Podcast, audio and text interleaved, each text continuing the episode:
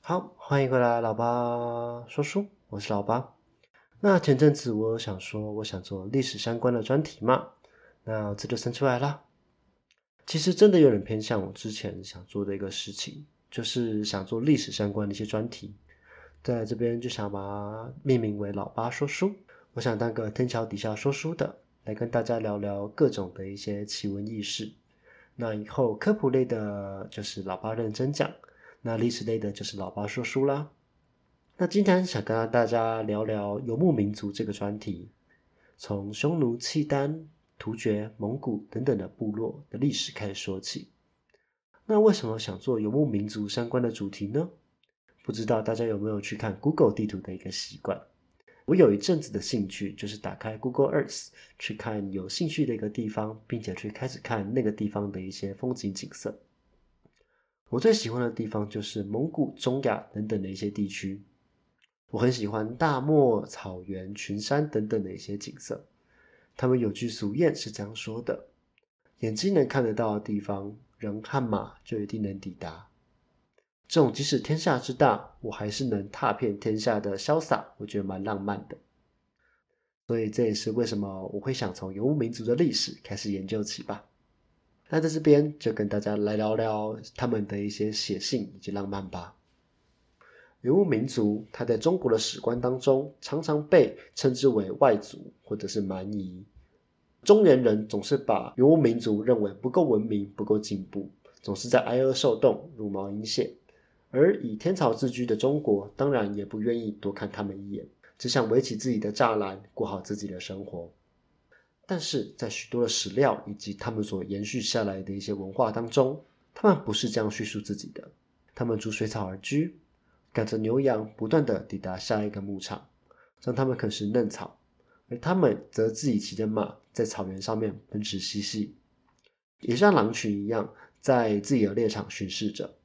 随着族群不断的壮大，他们也开始看到了外面的世界，看到了未曾见过的文化、工具、村庄、建筑等等的。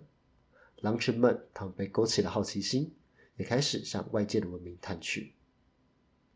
在讲这些游牧民族的文化之前呢，如果说大家对这些历史跟地理非常感兴趣的话，我每集会为大家整理一下游牧民族的一些分布以及大事件的相关的一些地图记录。如果说有兴趣的话，相关链接我放在资讯栏给大家参考。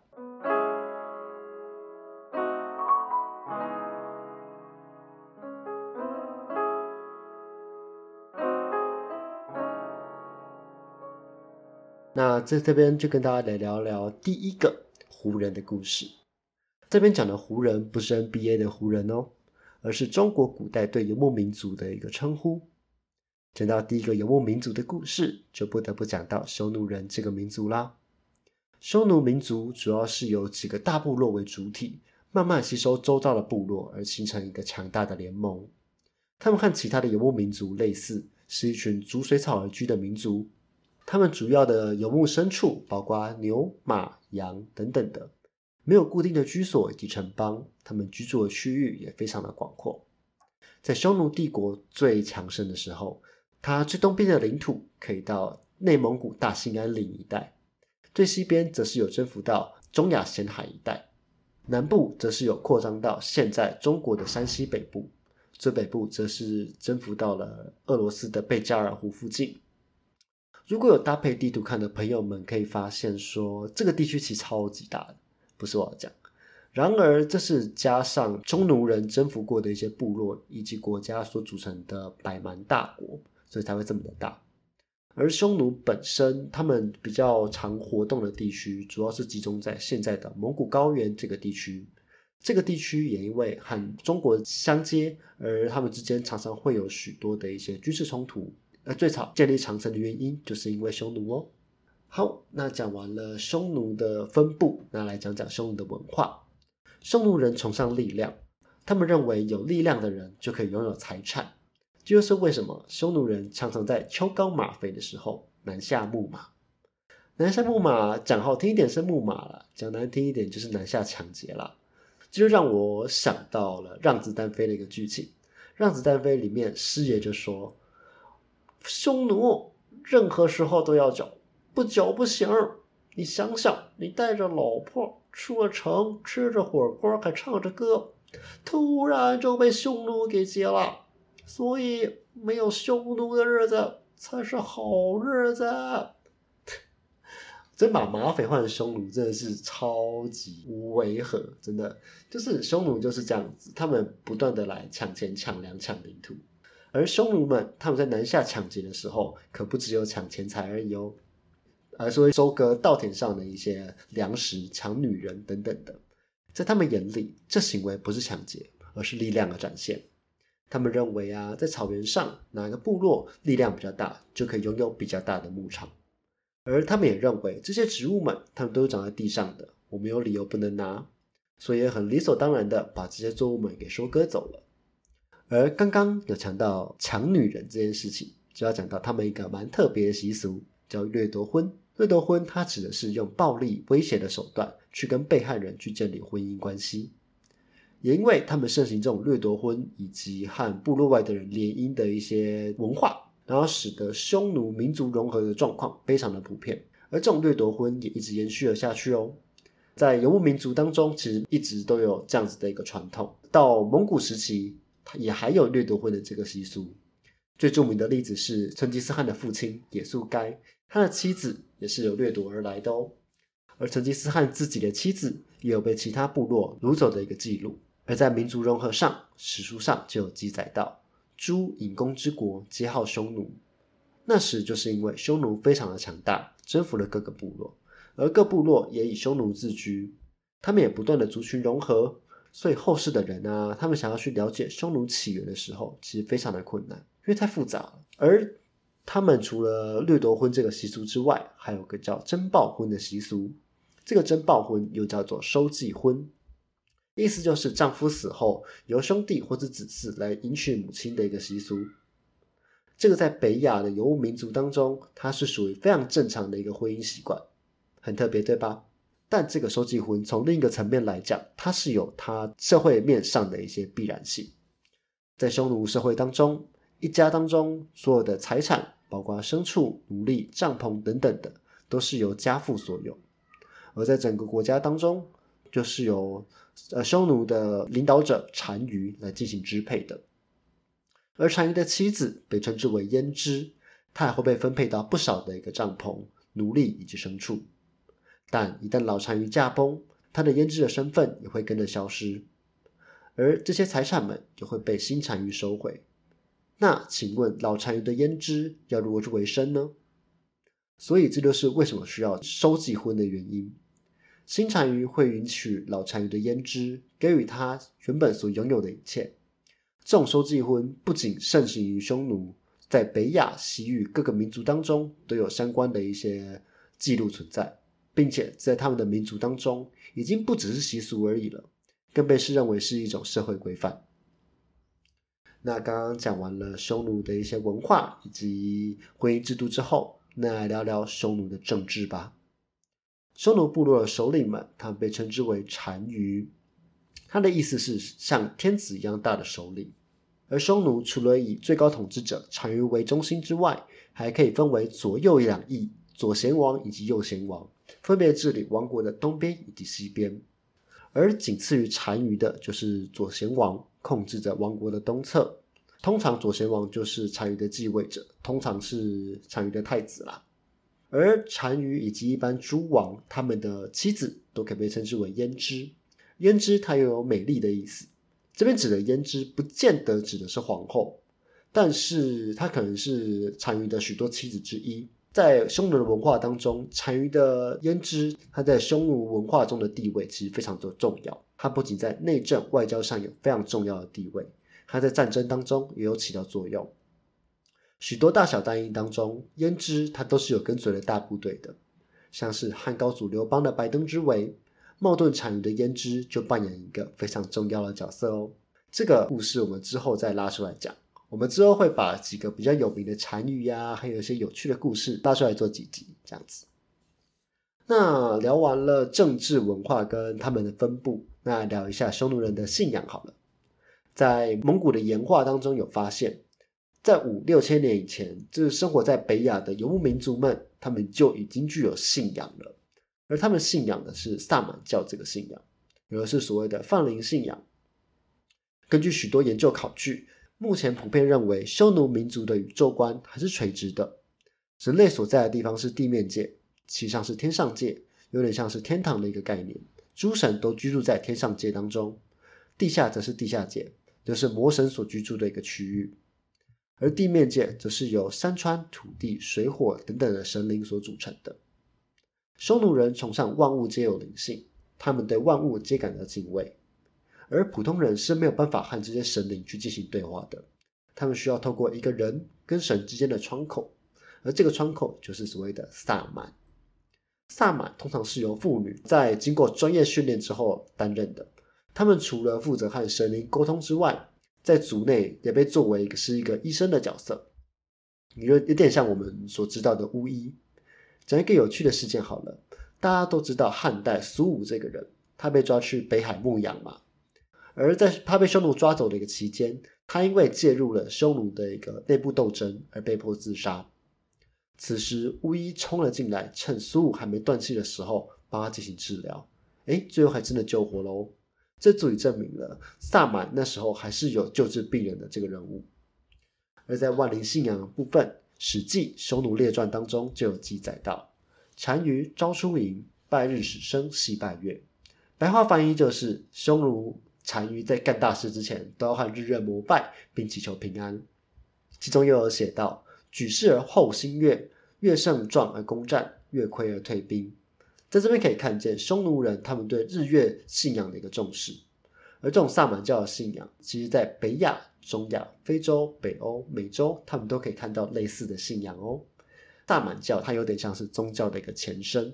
那之后有空来讲宗教史的时候，再跟大家聊聊这件事情。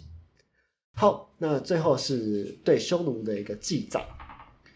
目前最早对匈奴的记载是在中国的《诗经》当中，至少就有六首提到跟匈奴有关的一个诗经。而这几首诗经经过考证之后，大多是在记述西周宣王他们和匈奴作战的一个事迹。可见那时候匈奴已经强大到可以威胁到西周这个中原国家了。而在东周战国时期的时候，韩、赵、魏他们这几个国家，他们其实都是和匈奴相接的。为了去防御匈奴而即开始建立了万里长城。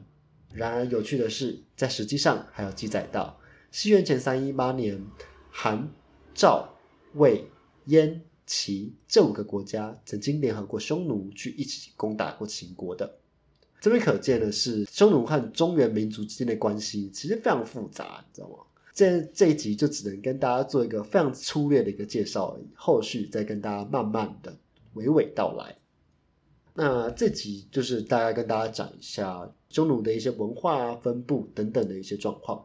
那后续会慢慢跟大家聊一些匈奴这个民族的一些著名领袖以及著名的一些大事件。那如果大家喜欢的话，麻烦多给我一些意见哦。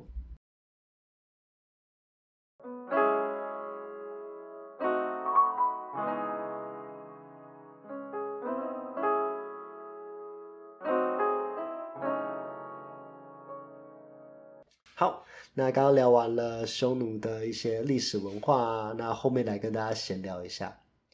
那这就是我之前提过那个大计划啦，就是我想要去针对一些大家不知道的一些文化去进行一些研究，然后去 podcast 的方式，然后跟大家聊聊相关的一些事情。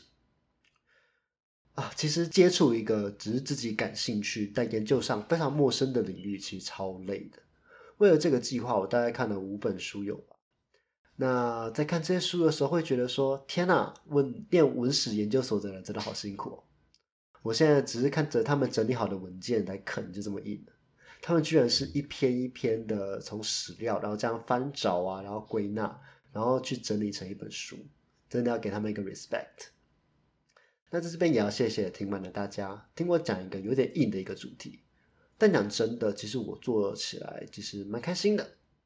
可以了解自己不知道的一些历史以及文化，并且从一件一件的事件当中去猜想古人的思维以及外交的一些策略，这其实超级有趣的。那来认真讲一下，为什么会想做游牧民族这个冷门的主题？好了，其实啊，就是因为没有人做，也没有人知道，就是比较少人知道啦，也不是说没有人知道。对，就是在我们学的历史当中啊，就是我们也很以一些中国、欧洲这些强势的国家的角度去看世界，但对于他们认为的一些落后国家，或者是比较没有这么进步的一些蛮族的历史，都知道的比较少。真的是非常少，大家可以想想看，大家对东南亚史啊、游牧民族史等等的熟悉吗？就其实都见不到一点皮毛，对不对？举几个有趣的例子来讲好了，我自己在读这种匈奴的一个史稿的时候啊，其实就有读到几个有趣的事件。那举个有趣的例子来说好了，当初盖长城就是为了去防御匈奴。那大家知道，在汉朝的时候啊。南匈奴曾经和汉朝去有一个联合的一个状况，而南匈奴就曾经建议过汉朝来修筑长城来保护南匈奴自己，超特别，对不对？就是想说，天哪！你身为一个游牧民族，你居然要求中原民族去帮你盖一个长城，然后去防御别的游牧民族的攻击，这超有趣的，就是很特别。就是自己去翻了这些史料，才发现说，天哪！其实有太多的一些历史是我没有学过的。南北匈奴为什么分裂？王昭君又嫁给了谁？史上第一个核心又发生在哪里？又是谁？又发生了什么事？这些东西都是超级有趣的一个题目，所以想跟大家分享。我们所学过的都是中原民族的兴衰史，但却忘了到底是哪些因素而导致这些兴衰的呢？之后我就想跟大家来说说这个另一半的一个中国史，如何去造成这些兴衰的一个状况。那还有最后就是诚心建议大家搭配着地图来看历史，会有更不一样的发现哦。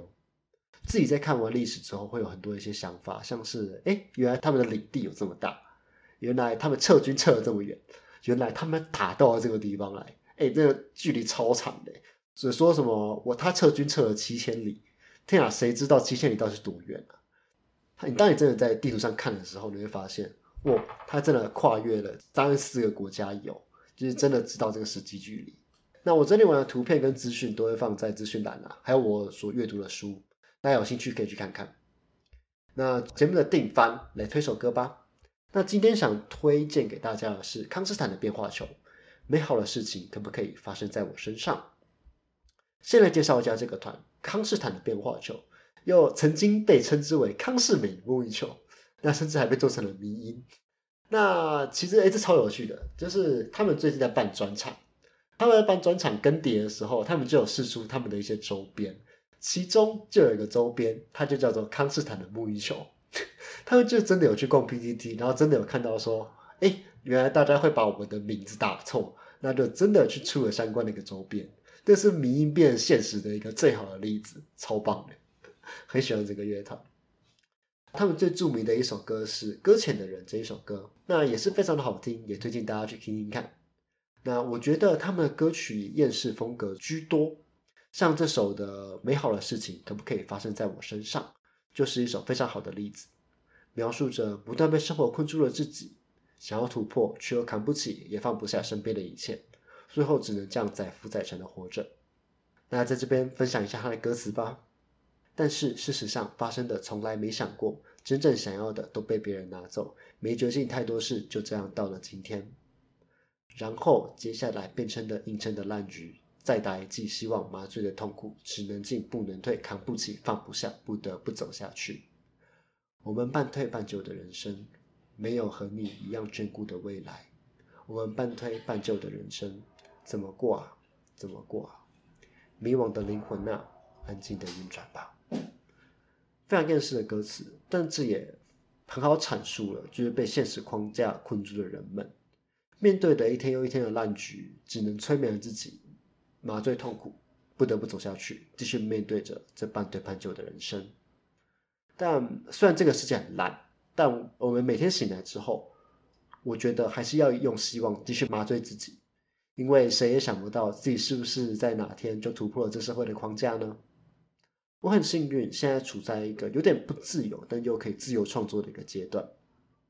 我不知道最后会不会被社会抹杀掉自己的热情，但我想做好我现在想做一些能做的事情，也期待哪天美好的事情真的会发生在我们自己身上吧。节目的最后，就是刚刚讲到这个烂到爆的世界，那最后分享一个我觉得很有意义的团队，它叫做行动山战花，它是一个推广社会议题的一个团队，它借由接聊的方式，然后让更多人去了解社会议题相关的一些状况。他们希望能打破同温层，真实的和社会去进行对话。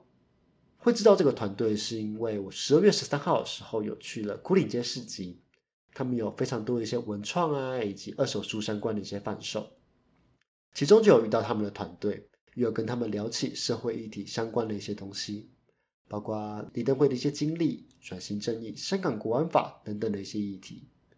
我聊之后发现，他们其实是一群非常有热忱的一群朋友们，这也让我想到原本想做 podcast 的一些原因。我发现。身边有很多人其实对社会议题并没有这么的关注，所以也想用我自己的声音去传播我的想法跟理念。或许会不一样，但至少我传播出去了，有引发了讨论以及思考，这才是最重要的。我认为社会是不断对话的过程，只有不断的对话以及理解，才能去达到共识，让这个烂到爆的世界可以再更美好一点。这个行动团队的资讯我会放在资讯栏，他们的 IG、他们的网页，大家可以去逛逛走走。